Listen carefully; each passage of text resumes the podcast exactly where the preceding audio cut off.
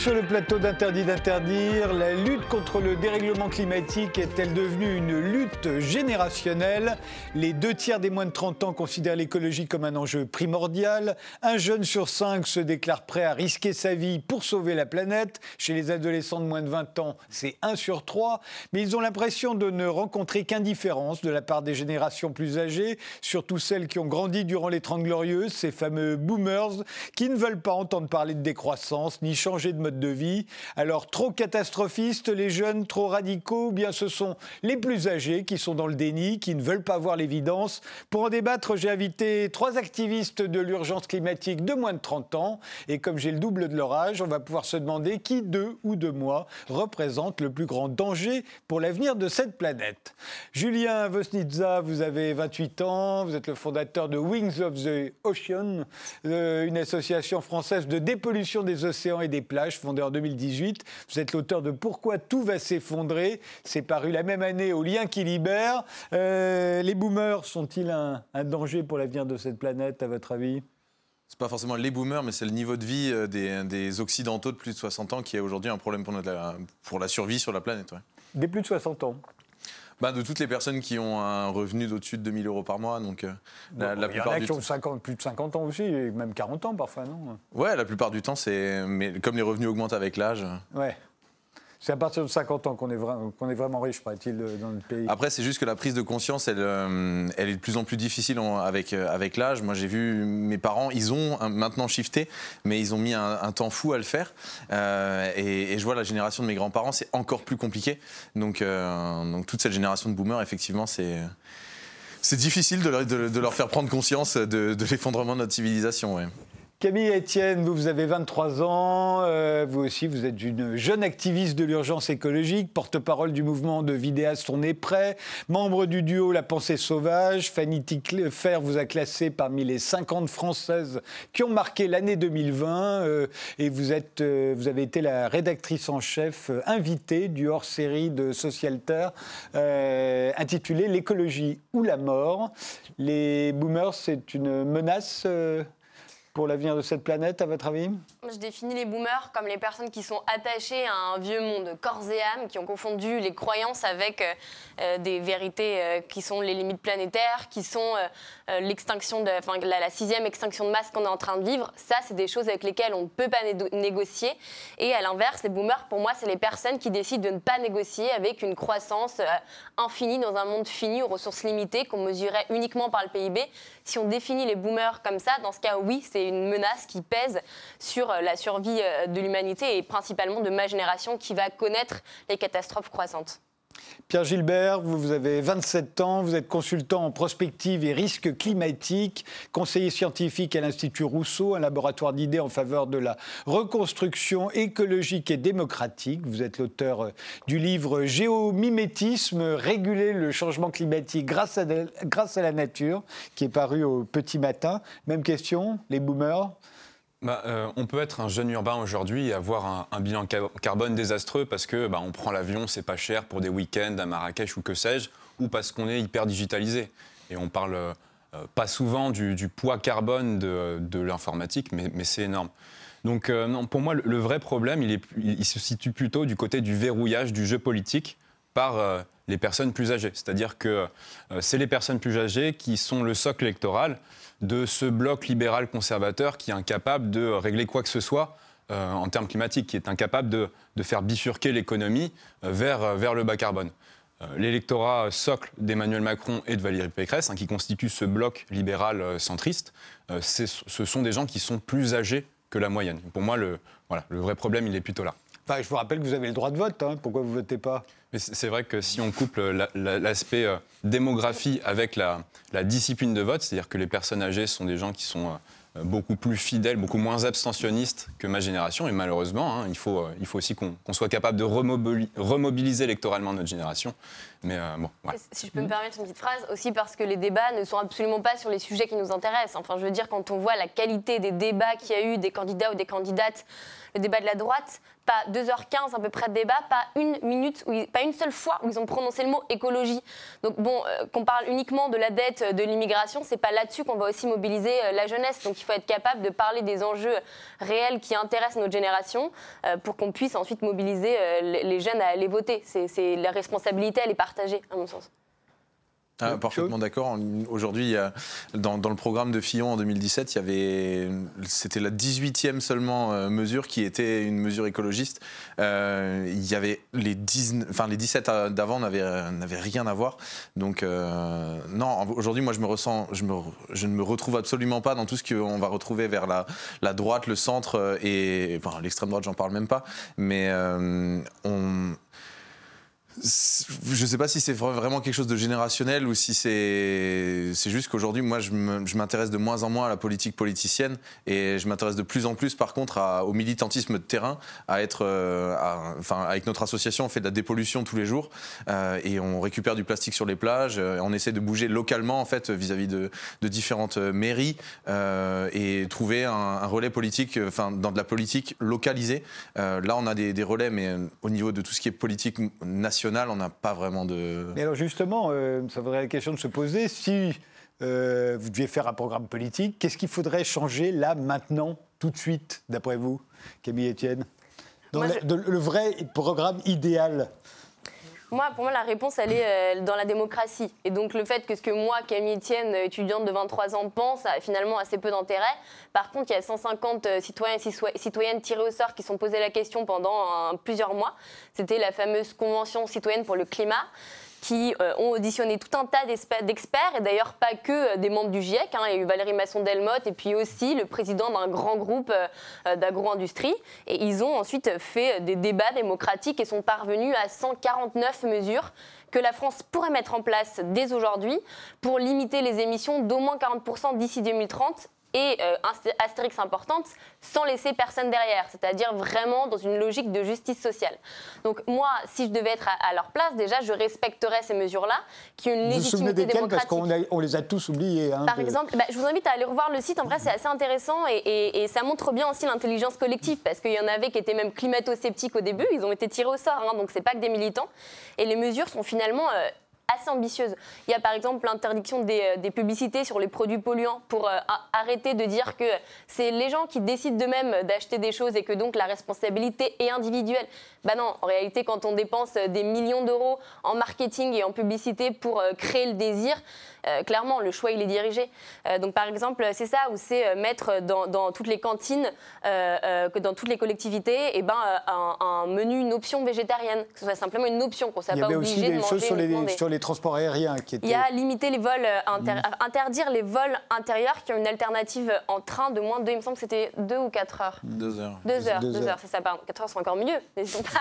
Parce que vraiment pas très long. Enfin, je veux dire, à un moment donné, si on vit dans une urgence telle qu'on n'est pas capable de prendre un train de 2 heures, à un moment donné, qu'il y a une question euh, vraiment fondamentale de, mode de vie occidental à se poser aussi. Pierre Gilbert ouais, Compliqué cette question, mais euh, euh, bon, c'est dans la droite ligne de ce que dit Camille. Moi, je, pense que c'est reprendre le contrôle sur, sur la vie économique, puisque on, on, souffre de l'inertie d'un système économique qui, qui n'est pas régulé du tout.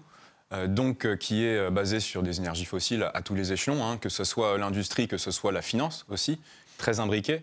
Et euh, si, on, si le gouvernement ne se donne pas les moyens de reprendre le contrôle là-dessus, par exemple euh, en fixant des normes, donc en s'émancipant aussi, euh, ça peut être de certains traités, par exemple les traités de libre-échange, les traités européens. voilà, si on, si on ne reprend pas ce pouvoir-là, on ne va pas pouvoir faire grand-chose. Mais si je peux reprendre sur le, les aspects au niveau des générationnels, les grandes entreprises capitalistes, en fait, aujourd'hui, elles sont aux mains de personnes qui sont dans, cette génération d'entre 50 et 70 ans. Et hum, si c'est cette génération, en fait, c'est la personne qui est tourneur-fraiseur dans une usine et qui a 50 ans, c'est pas elle qui va être la principale cause du réchauffement climatique. Par contre, euh, le PDG de n'importe quelle entreprise pétrolière l'est. Euh, le, PDG de n'importe quelle entreprise qui gère une industrie euh, florissante, la plupart du temps, c'est pas des gens qui ont en dessous de 45 ans, et donc du coup qui sont, enfin c'est cette génération-là capitaliste qui, qui, est, qui est aux manettes et qui eux doivent prendre les décisions et qui aujourd'hui ne les prennent pas du tout. Quoi. Finalement, la fracture, elle n'est pas tant générationnelle que dans les inégalités sociales, Ouais. qui les incarnent presque encore plus fortement. On a tous les rapports d'Oxfam, dont le dernier est sorti il y a vraiment quelques jours, sur le fait que c'est un tout petit pourcentage qui euh, contient le plus de richesses, qui est en plus de ça responsable d'une immense majorité des émissions de gaz à effet de serre. Donc c'est le cas au niveau français et d'autant plus exacerbé au niveau mondial. Encore faut-il croire les rapports Oxfam. Bah, c'est des, des gens assez sérieux. Il me semble que c'est des chercheurs, Mais ils appuyés j'ai sur des sûr, chercheurs. Si bon. vous n'aimez pas Oxfam, regardez d'autres rapports, mais plein, plein Oui, de oui. personnes très compétentes se, se Mais, posent sur euh, le sujet. En ce qui concerne la décroissance, on a eu l'impression euh, véritablement, alors avec, le, avec le- la crise du Covid et notamment le premier confinement, le plus sérieux, on a eu l'impression d'une sorte de répétition générale. Et je l'ai- me semble-t-il, particulièrement dans votre génération, où tout à coup vous vous êtes dit, et vous nous l'avez fait entendre d'ailleurs, vous voyez, on peut le faire quand on veut, on peut le faire, on peut arrêter les avions, on peut euh, arrêter les camions partout, on peut faire tout ça. Donc c'est bien la preuve que c'est possible. Euh, Et en même temps, euh, peut-être que les plus âgés se méfient de ça. Ils l'ont pas forcément bien vécu, même si c'était doux, calme et, euh, et tout Euh, mais ils l'ont sans doute moins bien vécu que, que vous. Et, et ils se disent, mais attendez, on va pas refaire ça. Enfin, c'est l'équivalent de ça tous les ans pendant 30 ans qu'il nous faudrait. Si, parce que c'est ça, la décroissance. Ce serait, mais ça voudrait dire aussi mettre des tas de gens au chômage, euh, et puis à la fin qu'on s'entretue tous, euh, parce que soit on n'a plus de travail, soit on n'a plus d'argent, soit on n'a plus à manger. Pour tenir Julien les 2 degrés, il en faudrait un supplémentaire tous les ans. Oui, C'est-à-dire qu'une décroissance de 5% par an, c'est à peu près ce qu'on a eu avec le Covid euh, et avec la, la première année de Covid. C'est ce qu'il faudrait faire tous les ans en plus euh, pour Pendant tenir une 30 ans. trajectoire à 2 à, à deux degrés. Voilà. Donc, euh, Donc c'est là où je parle de répétition générale. On a eu une petite idée, quoi. Moi, moi, je pense que c'est un, très mauvais parallèle. Effectivement, si on si on s'embarque dans ce genre de rhétorique, on n'en sort pas parce qu'on on fait fuir tout le monde. Euh, le, le problème, c'est que voilà, c'est des émissions qui ont baissé de manière quantitative parce qu'il y a eu moins d'activité.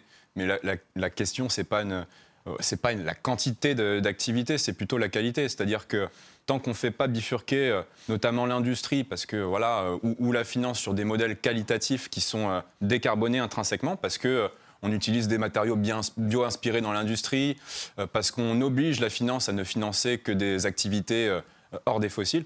on- n'y arrivera pas. Mais ça, ça, donne un horizon de société qui est extrêmement positif, qui est extrêmement stimulant. Euh, Si on végétalise aujourd'hui les villes pour les rendre plus vivables et plus, euh, plus fraîches en temps de canicule, bah, c'est aussi euh, plus beau, c'est aussi euh, une meilleure respiration, euh, des villes qui sont plus oxygénées, qui sont moins brillantes. Et euh, si on si on n'arrive pas à, à- à montrer ce récit, ce récit désirable, effectivement, on va faire fuir tout le monde. Camille Etienne Il faut aussi savoir que pour moi, le seul parallèle valable avec, euh, avec le confinement, c'est en effet celui de dire euh, c'est possible. C'est-à-dire que constamment, hein, avant cette pandémie, nous, on venait dire bah, ce serait peut-être pas mal quand même de faire quelque chose. Et on nous disait vous vous êtes bien mignon, vous êtes jeune, mais alors vous savez, c'est compliqué, c'est une grande machine, c'est un grand iceberg, on ne peut pas faire ça. Voilà, c'est trop lourd, c'est une sorte d'inertie du système. Bah, bizarrement, quand il y a une menace qui pèse sur l'humanité, là, on est capable en 24 Surtout heures sur de les jouer plus des âgés avions de l'humanité, Euh, sur- sur- et puis sur les plus faibles aussi, il peut y avoir euh, des, des, enfin, des personnes vulnérables qui ont des comorbidités qui sont jeunes et qui euh, sont aussi vulnérables. Ça ne concerne pas euh, que les personnes âgées. Mais donc du coup, ça c'est peut-être le seul parallèle. Par contre, ce qu'il faut dire, c'est que nous, ça ne dépend pas de nous. Vous voyez, c'est pas ce qu'on souhaite. Moi, si on me demandait, je serais, je serais absolument ravie qu'il n'y ait pas de conséquences du dérèglement climatique, et ni, ni social, ni environnemental. Ce serait merveilleux. Simplement, ce sont des faits. Voilà, c'est très clair. Maintenant, qu'est-ce qu'on fait? Est-ce qu'on décide d'attendre et de devoir, comme avec une pandémie, les subir? Ou est-ce qu'on décide de choisir? Cette transition. Et donc potentiellement de protéger tous les plus précaires qui risqueraient de trinquer dans ces situations-là. Pourquoi ça a été difficile? Pourquoi on a eu des étudiants qui ont fait la queue aussi pour, euh, parce qu'ils n'ont pas forcément tous bien vécu, hein, des étudiants qui ont fait la queue à l'aide alimentaire, euh, bah parce que ça a été subi, que c'est une crise qu'on a dû d'un coup comme ça très rapidement prendre des mesures à très court terme. C'est aussi possible d'anticiper, c'est ce qu'on propose de faire, des catastrophes et notamment des pandémies, parce que ces pandémies-là, et on en parlait dans Socialter avec Serge Morand, il parle du siècle des pandémies, c'est-à-dire qu'on va entrer dans une ère de pandémie et que l'artificialisation des sols euh, engendre, et l'élevage et tout un tas de choses, engendre ces zoonoses qui euh, sont des, des- des maladies transmissibles à l'homme, et c'est peut-être que les premières. Donc nous, on propose au contraire de, de prévoir plutôt que de faire que guérir en dernier recours. Pierre. Gilbert Le plus intéressant avec cette pandémie, c'est qu'elle euh, elle a montré la fragilité du, du dogme qui nous, euh, qui nous enlaçait avant, c'est-à-dire typiquement euh, la rigueur budgétaire. Euh, 3% de déficit public maximum euh, imposé par l'Union européenne. D'un coup, on a eu euh, l'argent magique. Or, pour réaliser notre transition écologique, il nous faudrait au bas mot 100 milliards d'euros par an, rien qu'en France, d'investissements publics et pas que publics, mais supplémentaires.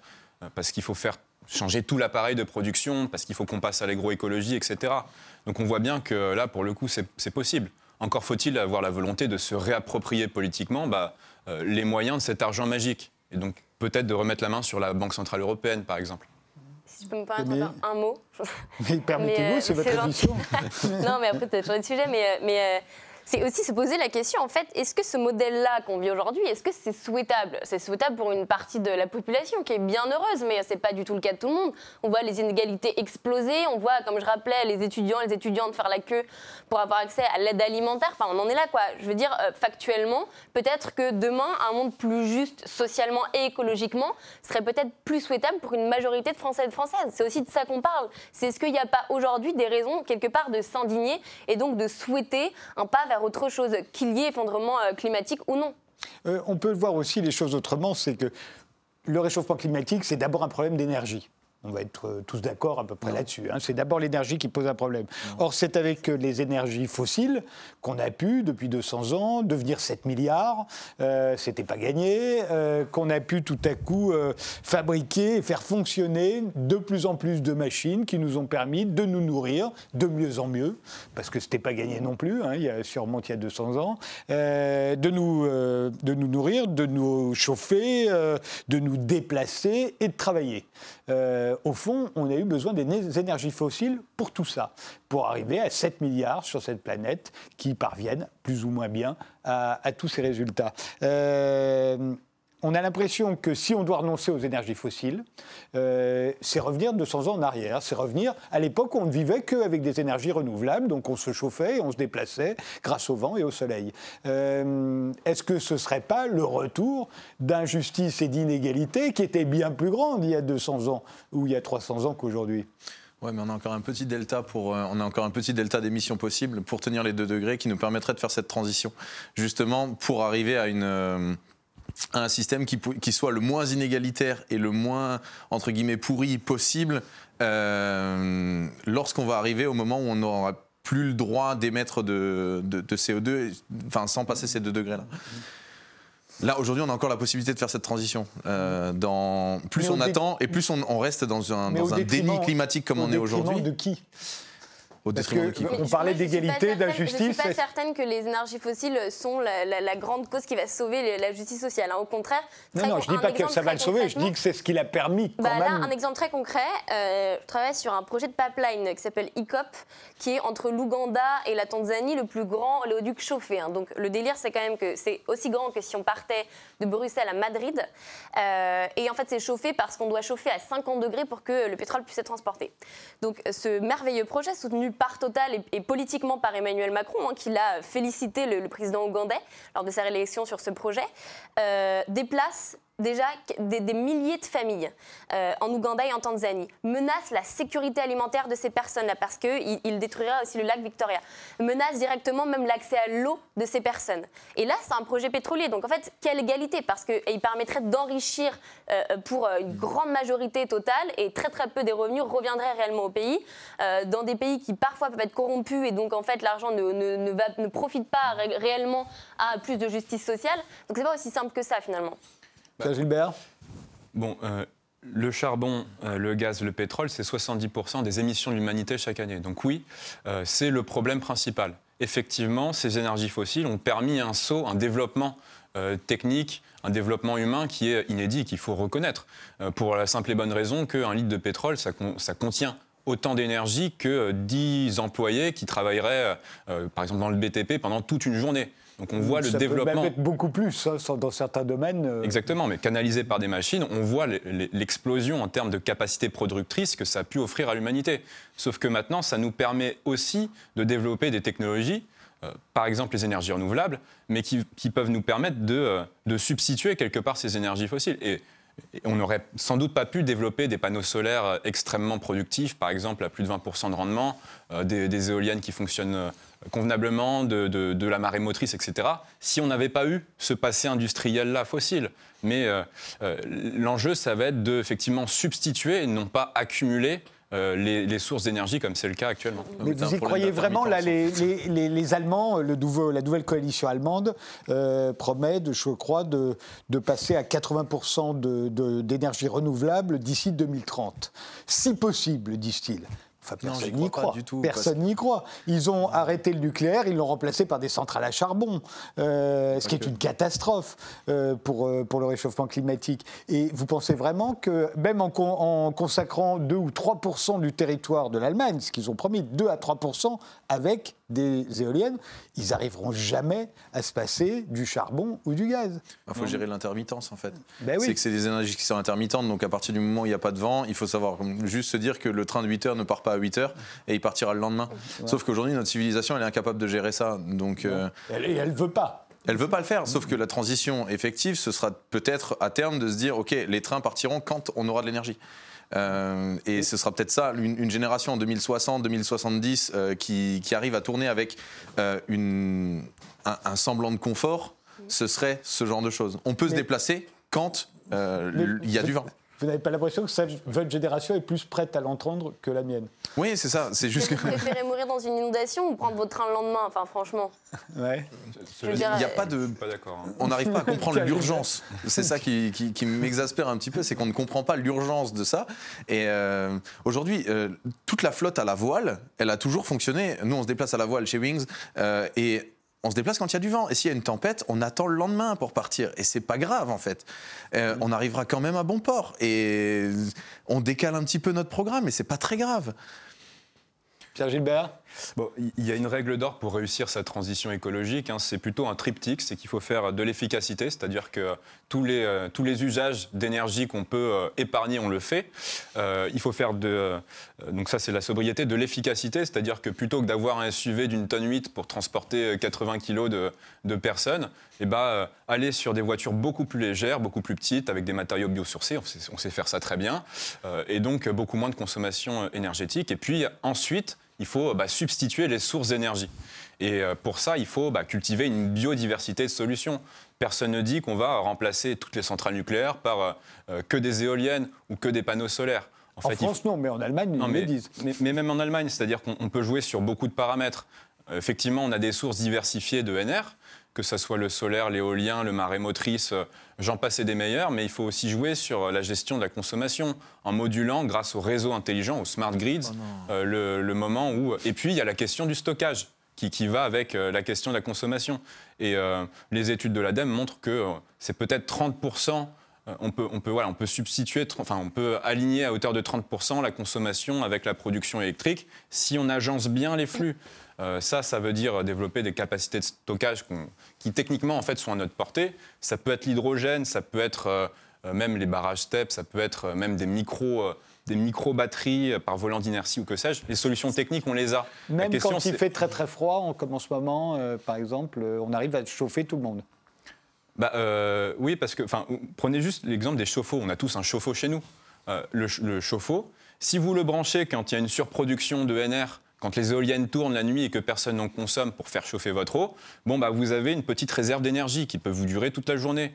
Euh, pareil, si vous pluguez votre, euh, votre lave-linge euh, pendant les heures creuses, etc., on peut moduler. Donc on peut casser les pics de consommation qui sont le soir en hiver quand tout le monde rentre et allume son chauffage. Ça, on peut le faire. Par contre, il faut effectivement un peu de volonté publique derrière, parce qu'il faut remplacer les chauffages électriques, il faut aussi utiliser le, big data quelque part pour optimiser tous ces flux-là. Donc, euh, mais vous savez ce que se disent euh, beaucoup de boomers quand ils vous entendent Ils se disent mais pourquoi on a peut-être, nous, un déni en, fonction, ce qui concerne le réchauffement climatique, mais pourquoi chez vous, et chez la plupart des écologistes en France, hein, et pas seulement en France, pourquoi un tel déni sur le nucléaire? Euh, C'est la seule énergie décarbonée, véritablement efficace, et vous voudriez à peu près tous euh, la voir disparaître pour un hypothétique... Euh, Absolument pas. Moi, je suis 100% pour le nucléaire. Ah, Oui, clairement. Dans le sens où. Enfin, c'est une des énergies sur lesquelles, quand j'ai commencé à militer pour le climat, il y a, a 5-6 ans, j'étais. bah, Je, je regardais ce que faisaient les autres écologistes, mais j'avais. Je, je m'intéressais un petit peu à la question et très vite, j'étais contre le nucléaire. Puis après, il y a eu beaucoup, beaucoup de, de vulgarisations scientifiques qui sont passées dessus. Et, euh, et aujourd'hui, moi, je le vois vraiment comme un amortisseur de la décroissance. C'est-à-dire que c'est. Il y a beaucoup d'écologistes qui voient le nucléaire comme la première énergie à fermer. Euh, moi, pour moi, c'est d'abord le charbon. Euh, mais parce qu'il ne faut, faut pas avant- oublier qu'à peu près, je crois, 70% des Français croient que le nucléaire fabrique des gaz à effet de serre. Et je crois que c'est, euh, dans votre génération, les 18-34 ans, c'est 86%. 86% croient que le nucléaire fabrique, euh, envoie du CO2 dans l'atmosphère. Oui, tout- Après, comme il n'y a personne pose- qui lit un rapport de. Personne n'a lu le rapport veux du dire, GIEC euh, non on plus. pas- moi, ce qui, ce qui m'énerve, c'est pas que, bien sûr, que c'est pas irréaliste tout de suite de de- d'arrêter toutes les centrales et de dire bon bah mince, maintenant on fait quoi? Qu'est-ce qu'on fait euh, comme une énergie décarbonée? Mais simplement, ça pose aussi des questions en termes d'humanité, de dire quel risque on est prêt à prendre, quel risque on est prêt à prendre aussi pour refroidir des centrales dans un monde où euh, il y a, on est en stress hydrique, où il y a des canicules. Ça pose aussi tout un tas de questions qu'on doit se poser démocratiquement. En fait, c'est une question qu'on doit se poser démocratiquement en ayant euh, accès aux bonnes informations. Vous le dites, euh, comme beaucoup, malheureusement, comme dans tous les sujets, il y a beaucoup de fake news à propos de ça. Euh, mais c'est important aussi de ne pas. en fait, ce qui m'énerve un peu avec le nucléaire, c'est que c'est l'étendard non seulement des discours, enfin, c'est-à-dire que ça a vraiment cristallisé l'intégralité des débats des présidentielles. hein. L'écologie est résumée au mot nucléaire. On a confondu les deux mots. On ne parle que de ça. Donc, à un moment donné, c'est important la question de l'énergie, mais il y a aussi une biodiversité qui est en train de s'effondrer à un rythme aussi rapide que lors de la cinquième extinction. Là, évidemment, personne n'en parle. La justice sociale, là, c'est pas très très grave non plus. On parle juste de, de- de la survie des gens. Mais donc, à un moment donné, moi, ce qui m'énerve un peu avec cette question, c'est que, bien sûr, que de manière transitoire, on en a besoin. Ça pose quand même des questions de gestion des déchets, des questions de sécurité qu'on ne peut pas juste décider comme ça d'omettre. Mais enfin, ça fonctionne Ça n'est pas je- parfait. je Donc a- ça fonctionne, ça a fonctionné. euh, Enfin, il y a quand même quelques, quelques personnes. Vous, vous allez leur dire ça. Je pense qu'ils sont, ça, ça a bien marqué des générations aussi. hein, On- euh, les le accidents. combat contre donc, le euh, nucléaire, oui, plus que les mais accidents. exact. Oh, mais on va faire une pause et on ça un peu- revient un peu juste difficile. après.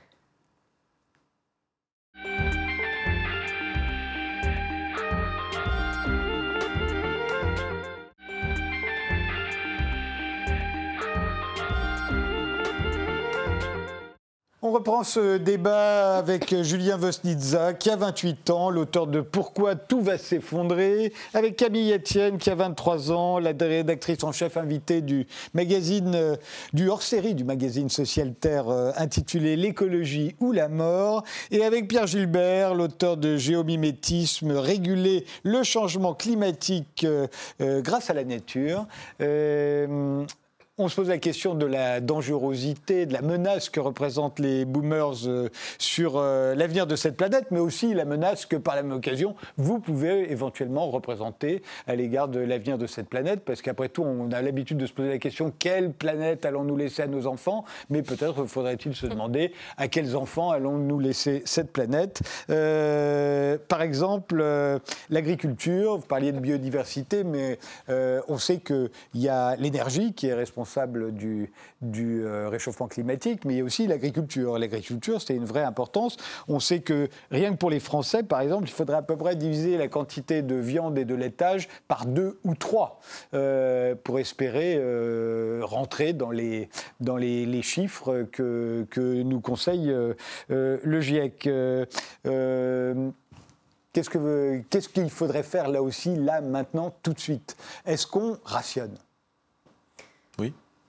Oui, oui, carrément. Oui, on Oui, rationne. oui, carrément. En fait, on arrive à très bien vivre euh, végétarien, enfin, en, en étant végétarien. Il euh, faut des compléments alimentaires quand même. Non, végétarien, non. Non, vegan, c'est oui. vegan, Vegan, Vegan, oui. Vegan, euh, oui. Simplement, c'est- le B12, c'est le seul complément alimentaire qu'on donne actuellement déjà aux vaches parce qu'ils en ont plus, vu qu'elles mangent les granules. Donc en fait, c'est soit on les donne directement aux gens, soit on les donne au, au bétail. Donc finalement, c'est pas. Julien, vous, vous êtes Non, plutôt pour nous imposer le végétarisme euh, à tous ou? Euh, euh, en vrai, oui. Euh, en vrai, oui. En fait, c'est ce que je fais sur les bateaux de Wings, euh, dans le sens où, dès le départ, en fait, la- les règles du jeu, quand on, quand on monte sur nos bateaux, là, aujourd'hui, on était. Enfin, l'année dernière, on était 70 personnes dans l'association. Les 70 personnes mangent végétarien sur, le, sur les bateaux de, de l'association. Et, et en fait, même pour ceux qui ne sont pas végétariens à la base, euh, sur le temps qu'ils passent avec nous, ils le vivent très bien. À partir du moment où c'est bien cuisiné, c'est, enfin, tout le monde le vit très bien. Et ensuite, euh, enfin, moi, j'empêche pas que derrière, on, aille, euh, enfin, quelqu'un aille se, manger une entrecôte dans un, dans un resto, mais c'est assez frais. Par contre, sur nos bateaux, non. Et aujourd'hui, je vois pas pourquoi genre dans les cantines d'école, il y a encore de la viande. Euh, je veux dire, si jamais on a envie de, considérer que la viande est un, choix de, luxe et qu'on a envie de, militer pour de la bonne viande, si jamais on pouvait appeler ça comme ça, hein, pour moi c'est juste, ça reste des morceaux de cadavres d'animaux. Mais euh, sinon, si on veut militer pour la bonne viande, en fait, on devrait arrêter d'en manger 6 euh, à 7 fois par semaine. En, fait, on, devrait arrêter la plupart de nos repas carnés. Donc, tous les repas en, en collectif devraient être sans viande et sans poisson. Aujourd'hui, on est en train de complètement défoncer, parce qu'il n'y a pas d'autre mot que, de défoncer complètement la, biodiversité océanique. Euh, moi, je suis tous les jours dans les océans et y a, y a, c'est extrêmement compliqué euh, de, faire euh, se rendre compte à la population le, désastre et le massacre qu'on est en train de faire aux océans. Euh, et, aujourd'hui, moi, quand je vois qu'à Paris, on mange des sushis, c'est complètement une aberration. On est à, on est à 300, 350 km de, l'océan et on peut manger du poisson. Quand en Moselle, chez moi, chez mes parents, il y a de temps en temps euh, du saumon ou du saumon fumé, c'est une aberration. On est à 700 km de l'océan. À quel même du temps des Romains sous l'Antiquité, on mangeait du poisson à Paris. Euh, oui, mais sauf que du temps des Romains, il y avait 200 millions d'habitants sur l'entièreté de la planète. Aujourd'hui, on est 8 millions 5, 8 milliards 5, pardon. Euh, enfin, la quantité de poissons mangés n'a rien à voir en fait. On est 8 milliards 5, tout à l'heure j'ai dit 7 milliards et demi, mais... Euh, on est aux alentours de 8 milliards là. Oui, oui, maintenant je veux. rationnement bah, sur cette question de, l'agriculture, en fait, si on parle strictement climat, hein, donc pas moral, etc., euh, il faut qu'on divise par trois notre consommation de, de produits carnés, mais pas moins parce qu'on a besoin de l'élevage dans les cycles agricoles donc c'est-à-dire un élevage extensif qui est imbriqué dans les cultures et qui n'est pas concentrationnaire comme il est actuellement. Pourquoi? Parce que c'est les cycles de l'azote, du potassium, etc. Et que, euh, que c'est comme ça qu'on fertilise. Après de l'animal, Ça, c'est une question morale. Moi, je, voilà, oui, donc du coup, en fait, c'est l'élevage. C'est euh, quelques élévages qui, sont, qui peuvent être nécessaires, mais est-ce que c'est le, est-ce que c'est nécessairement le fait de manger ou pas après euh, l'animal Alors ça, c'est une autre question. C'est une question éthique. Moi, je ne rentre pas dans ce débat-là. Je, ne parle seulement, je ne parle que climat. Et après, ce que, ce que disait Julien est intéressant sur, d'une part, le conditionnement, parce que c'est vrai que à la cantine, on, conditionne les petits à des habitudes qu'ils auront toute leur vie. Donc, euh, manger beaucoup, beaucoup moins de viande et euh, de la meilleure viande, hein, puisque en fait, euh, avec ce régime-là, tout le monde s'y retrouve, parce les amateurs de viande, en fait, ils ont de la viande de meilleure qualité, beaucoup moins, mais de meilleure qualité. Bref, donc le conditionnement à l'école, restauration collective, et puis effectivement, ce qui culturellement est valorisé.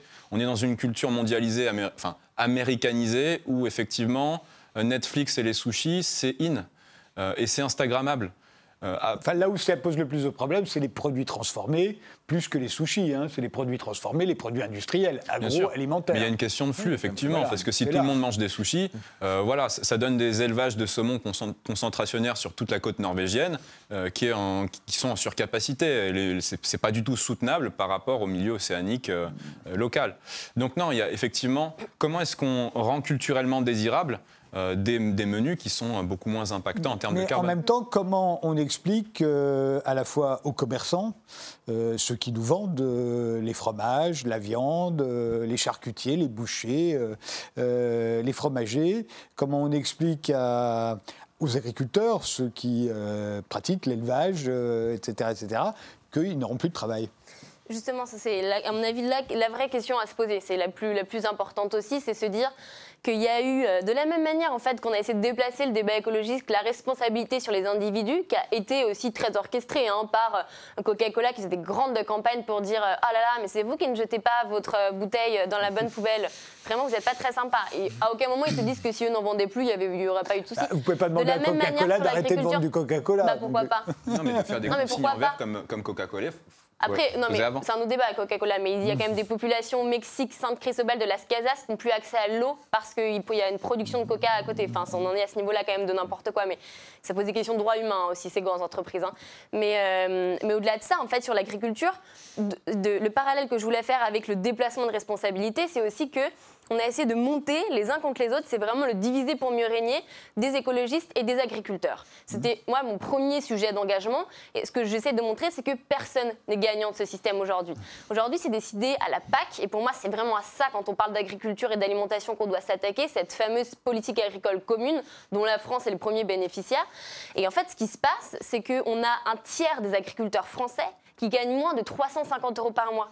Donc en fait, si on leur dit, vous arrêtez, vous, n'avez plus de métier, en fait, si on leur propose un métier qui a, du sens, qui serait, on a vraiment besoin de main-d'œuvre dans les champs, ça c'est certain, on a besoin de main-d'œuvre en agriculture, mais dans ces conditions-là, je suis pas certain qu'ils soient tous heureux. Hein. Il y en a quelques-uns dans la Beauce qui peuvent avoir des énormes euh, exploitations et qui font euh, partie euh, des lobbies, mais ils sont très très peu nombreux, on les compte sur le doigt d'une main. Donc en réalité, des agriculteurs contents de ce système, ils sont bien moins nombreux que ce qu'on essaie de nous faire croire. Et je pense que c'est vraiment au contraire associé, se rendre compte aussi de qu'est-ce qu'il y a dans notre assiette, d'où ça vient, comment ça a poussé, qui l'a produit, et mieux rémunérer aussi euh, nos, agriculteurs euh, français, nos agricultrices françaises, redynamiser aussi ces, ces, ces, métiers-là, et euh, ça aurait beaucoup de sens finalement. Julien Hum, Coluche qui disait les gens ne cherchent pas forcément du travail, de l'argent leur suffirait. moi, je viens d'une région dans laquelle en fait il y avait les mines, les houillères à, Forbach et à Styrin-Vandel, dans lequel on a les mines de charbon n'ont plus produit dans, l'est de, la France et on les a fermées. Et il y a des milliers et des milliers de personnes qui ont été mis à la retraite. En fait, on leur a posé la question est-ce que ça te dit, même à partir de 38 ans, tu avais la possibilité de, euh, de passer à la retraite? Et clairement, si on va aujourd'hui demander à un certain nombre de pêcheurs et un certain nombre d'agriculteurs de, en leur proposant on est avec. Euh, on éponge tes dettes et on te propose une retraite à partir de désormais, euh, je suis assez convaincu qu'une énorme partie des, des éleveurs puisque c'est les, éleveurs ont un énorme problématique euh, relatif à, leurs revenus. Euh, prendraient cette option-là. Sauf que ça, ça demande une implication politique qui créerait un fonds permettant, permettant justement ce passage-là. Aujourd'hui, aujourd'hui, c'est, enfin, on peut pas demander à, une, à, notre génération, à nous, de faire, de faire une, une, de prendre des mesures de cette façon-là. C'est uniquement les politiques qui pourront le prendre. Quand, oui. Non, mais c'est juste pour ajouter là-dessus sur la pression financière aussi. C'est pour ça aussi que c'est une force politique importante parce qu'il y a une vraie pression financière, c'est-à-dire que mhm. l'agriculture industrielle, on a dit super idée, vous inquiétez pas, sortie d'après-guerre, on essaie de, de nourrir euh, tous les baby-boomers, de redynamiser aussi l'économie française.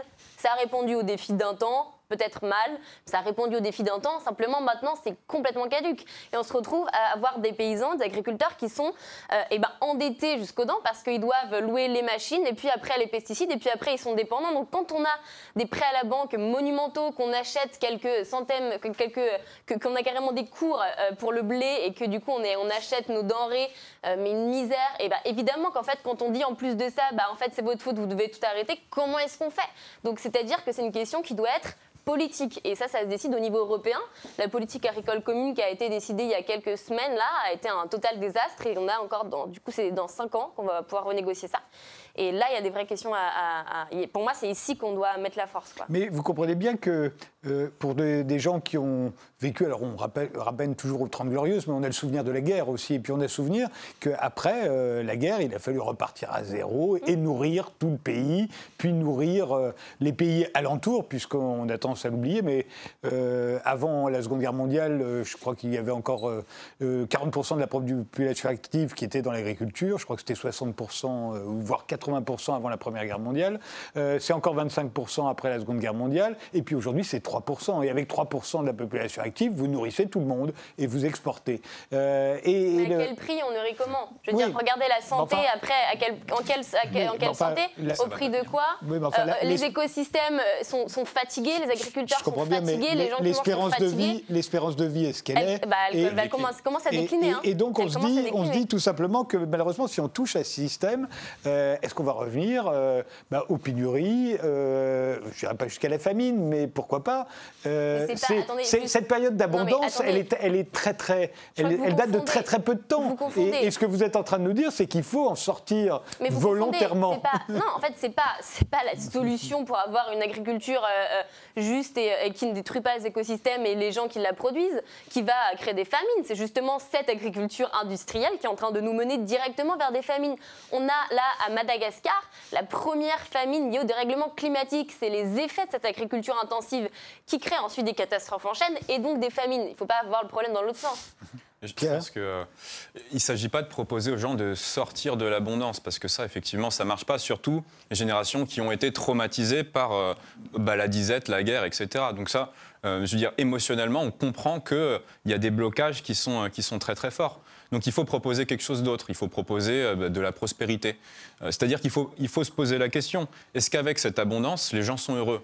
Euh, moi, je ne suis pas sûr qu'aujourd'hui, même euh, les classes moyennes supérieures dans ce pays-là soient particulièrement heureuses. C'est des gens qui sont stressés, qui, qui- bossent beaucoup. Euh, voilà, c'est des gens qui, d'ailleurs, ne peuvent pas être heureux dans un océan de malheur. Donc la question, c'est par quoi on remplace, enfin, par quoi on remplace ces flux matériels, puisqu'on on nous, a, on nous a inculqué que c'est la consommation qui faisait le bonheur, que c'est l'achat d'un bien matériel qui allait faire le bonheur. En fait, on se rend compte que c'est pas vrai. Et les confinements ont aussi. euh, en fait, c'est les liens qui font le bonheur. Euh, c'est euh, c'est l'amour qu'on donne et qu'on reçoit, pour schématiser. Donc, en fait, non, mais il y a une question très pragmatique derrière. C'est que la prospérité, c'est aussi les conditions pour que chacun puisse tisser des liens et, s'épanouir dans l'amour. Mais ça, ça, présuppose une, politique. C'est-à-dire que ça présuppose que l'État organise les conditions de survie de, de chacun, en fait, la base de la pyramide de Maslow. Et, et, euh, et voilà, donc ça peut paraître un petit peu, euh, un petit peu béni oui oui pour, pour certains qui sont dans le pragmatique, dans le matériel, mais on a cette étude de l'ADEME qui date d'il y a quelques années, par exemple, qui nous dit que euh, deux personnes qui vivent ensemble consomment 60% moins d'énergie que deux personnes qui vivent séparément mises ensemble. Pourquoi? Parce que quand on manque d'affect, en fait, on compense thermiquement. On, compense ce manque d'amour par de la chaleur. Ça, peut paraître, euh, voilà, mais on prend des douches plus longues, on met chauffage plus, plus, plus élevé, et l'étalement urbain, en fait, est cinq fois plus euh, rapide que euh, l'accroissement démographique en France. Donc on construit des petits pavillons à tout va, on, on massacre les sols agricoles à cause de ça, euh, parce que euh, c'est des changements de comportement, c'est des gens qui vivent plus en plus seuls, etc. etc. En fait, la solution, c'est Tinder, quoi. Non, bah, non, mais aussi, c'est-à-dire que non, mais on, on- on vit dans un, dans un monde où les gens euh, ont, ont peur les uns des autres. Ça, c'est les, les dégâts de la télévision aussi, hein, plus euh, euh, x3 euh, faits divers en, en 15 ans au JT. Enfin, je veux dire, on, on a tout un tas d'éléments qui participent à l'atomisation de la société. Mais euh, il n'y aura pas de transition écologique sans euh, renouer avec, euh, du vivre ensemble. Mais alors, on parle très souvent de consommation, et on vient de le faire, enfin de l'évoquer, sachant que à peu près tout ce qu'il y a autour de nous contient des résidus de pétrole. hein. Euh, À peu près tout ce qu'on achète, tout ce qu'on porte, il y a du résidu Ah de pétrole dans absolument tout. euh, Euh, alors, on a tendance à condamner la consommation. Vous n'êtes pas les derniers, d'ailleurs, à, la condamner, mais vous Plus la pas... production de la consommation en réalité. Moi, c'est vraiment du côté de la Mm. production qui- qu'il faut qu'on fasse peser la responsabilité. C'est pas uniquement en bout de chaîne parce que ce sera Oui, beaucoup enfin. plus long, beaucoup plus injuste aussi. Mais bon. Enfin, vous pouvez difficilement demander On la à, des producteurs d'arrêter de produire ce que les gens leur demandent de produire, justement. Mais les producteurs imposent des goûts euh, aux consommateurs par Oui. la publicité, par le conditionnement. vrai. Oui, oui, tout à des fait. milliards d'euros chaque C'est- année, hein, c'est- une incroyable. fraude Mais alors prenons les penser- choses d'un Ouais. autre côté, une, une consommation. Alors, où votre génération, en revanche, là, est très très présente, c'est les vêtements. Dieu sait si les vêtements, c'est très mauvais écologiquement, en tout cas d'en changer beaucoup, d'en acheter pas cher, etc. etc. Euh, à la limite, un beau costume euh, qu'on garde plusieurs années, ça coûte moins cher écologiquement que toutes les fringues pas chères que votre génération adore euh, acheter. Bah, parce qu'elle n'a pas les moyens de faire autrement. C'est aussi Bah, parce qu'on est dans une oui. grande précarité de notre génération. Et donc, quand on lui Mais propose je des pourrais t-shirts vous à dire 5 ce que vous, vous vous conseillez de faire sur la viande et sur les laitages. Moins de vêtements. Ah, mais je suis bien. là, je suis d'accord avec moins vous. de vêtements. Bah, moi- Changez-vous Moi, j'avoue que moins là-dessus, je suis venue avec les mêmes Changez-vous pantalons à la moins dernière émission. Donc, vous verrez que je ne suis pas une pro euh, Alors évidemment, il y a les vêtements et puis surtout, alors bien pire, bien pire, le numérique. Et là, alors là, vous êtes euh, en pointe hein, euh, pour envoyer des photos, euh, et pas seulement des photos de chats, aussi des photos intéressantes, hein, c'est pas la question. Mais enfin, Dieu sait si ça, ça nous coûte. Le numérique, quand même, il faut le savoir, j'ai les chiffres, c'est, ça représente en pollution toute la flotte mondiale des camions. Toute la flotte mondiale des camions, rien que pour le numérique. C'est euh, deux fois la marine marchande, celle qui arrive avec les containers, qui nous, euh, qui nous apporte tout ce dont on a besoin. C'est Eh pas la ben, eh bien, c'est bien pire le numérique. Et enfin, c'est deux tiers de la pollution causée par les voitures du monde entier. Je ne savais pas ce chiffre-là. Ils sont épouvantables, ces chiffres. hein. Et, Ah et bah, vous on dites là, tout à coup, ça. moins de téléphones portables, moins d'Internet, moins d'ordinateurs, moins de Mais tout. vous savez, j'ai posé la, la- et je pensais pas avoir cette réponse-là. J'ai posé cette question au cours à des amis en disant, on avait ce débat-là, on parlait des chiffres et tout ça, et j'ai dit, en réalité, si c'est absolument populaire ce que je veux dire et je l'assume totalement, si on devait euh, limiter un nombre d'heures euh, euh, par, euh, par jour avec accès à Internet, est-ce que vous le feriez? Et tout le monde dit, mais en fait, oui, si j'y étais contraint, je, je serais pour en fait faire ça. Et d'ailleurs, on est beaucoup à avoir un temps d'écran, à avoir même, il y a maintenant des applications pour limiter le temps, parce qu'il y a une question environnementale, énergétique très forte, mais il y a aussi une question d'indépendance de pensée, une question d'addiction, euh, il y a une, une guerre de l'attention, parce que les algorithmes font que on est con- conforté dans ce qu'on pense. En plus de ça, bah, ça nous rend, notre attention, notre concentration s'évapore constamment. On dort beaucoup moins bien que les lumières bleues. Enfin, il y a tout un tas de problèmes, même de santé publique, que pose le numérique. Et ce qui est assez dingue, c'est qu'on est quand même presque la, première génération où on a vu, moi je me sens déjà à 23 ans dire oh là là mais à mon âge on n'avait pas de téléphone si tôt à l'école et c'est dingue et déjà là je vois le décalage. Donc nous, on n'en avait pas. les effets ah, mais non mais c'est super. Et les effets c'est fou. On va vivre en fait ces effets du numérique dès les très jeunes on est en train de vivre là et on n'a absolument aucun recul dessus donc c'est en Mais, plus de ça mais vous avez dangereux. prononcé le mot, c'est euh, si on y était contraint, si on nous l'interdisait, on serait prêt à sacrifier euh, un certain nombre d'heures qu'on passe devant les Bah, écrans. Mais on en arrive toujours à la même chose, c'est la sobriété, au rationnement. dans- On en arrive le- au la- rationnement et je crois que Oui, c'est la sobriété, c'est-à-dire aller vers du mieux et pas forcément toujours du plus. Et je pense que dans l'absolu, c'est comme le débat sur la croissance et le PIB.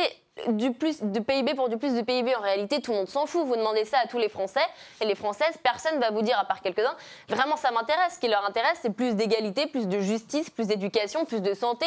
Enfin, c'est de ça qu'on parle. Bah, c'est la même chose sur tout le reste. Si on dit, vous aurez accès à une meilleure euh, alimentation, vous aurez euh, des contenus de meilleure qualité, vous passerez des meilleurs moments, vous serez plus heureux. Tout le monde signe. Enfin, qui ne signe pas Bah, ça veut dire, en gros, moi j'ai connu ça quand j'étais enfant. Euh, la télévision, il y avait une ou deux chaînes et elle s'arrêtait à minuit. Et, et, euh, et- et donc, euh, les- et les très impacts, souvent d'ailleurs, euh, ceux de ma génération pensent que les programmes étaient mieux avant. C'est pas forcément vrai, hein, mais, mais bon, on se dit ça. Mais en gros, ce que vous nous proposez, c'est ça c'est qu'on en revienne à l'ORTF. Non, mais pas avec je ne avec pourrais pas vous les écrans qui s'allument tous au, au même Mais- moment pour regarder à peu près tous la même Je chose. sais pas si c'est dans la Non, en fait, télévision que les smartphones. Il y a aussi des stratégies euh, de la part de tout un tas d'entreprises sur en numérique pour garder euh, l'attention Ah des oui. gens. C'est une guerre de l'attention aujourd'hui qu'il y a sur le numérique. Et donc, il y a, il y a toutes cette, euh, ces stratégies d'entreprise pour nous faire euh, scroller plus longtemps, pour nous faire cliquer euh, sur, sur tel lien, euh, pour nous, enfin, pour passer telle pub dans, dans nos fils d'actualité Facebook, Instagram, TikTok.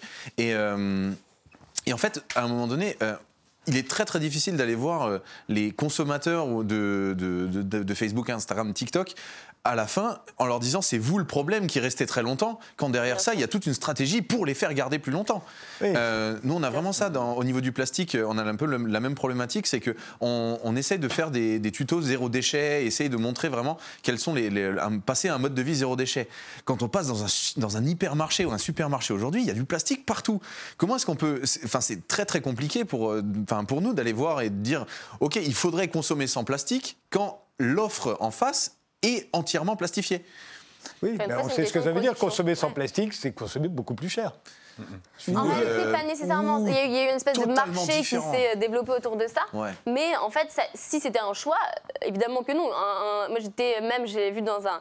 Il y avait des, des- des bananes qui étaient en- enveloppées en plus dans du plastique. Enfin, je veux dire, c'est qu'on est quand même complètement perdu la boule, quoi. C'est c'est le- l'emballage naturel qui est fait pour. aux euh, États-Unis, qui est tout fait est pour sous ça. plastique. Oui, mais du coup, en réalité, le coût ne devrait pas être plus important parce que précisément, il y a de la matière en moins, il y a, de, il y Vous a savez du bien, travail en moins, il y a de l'énergie en moins. Moi, j'ai connu euh, l'époque où on faisait ses courses, il n'y avait pas de bouteille en plastique. J'étais petit, et c'était très lourd de bah, rapporter une bouteille en verre. oui.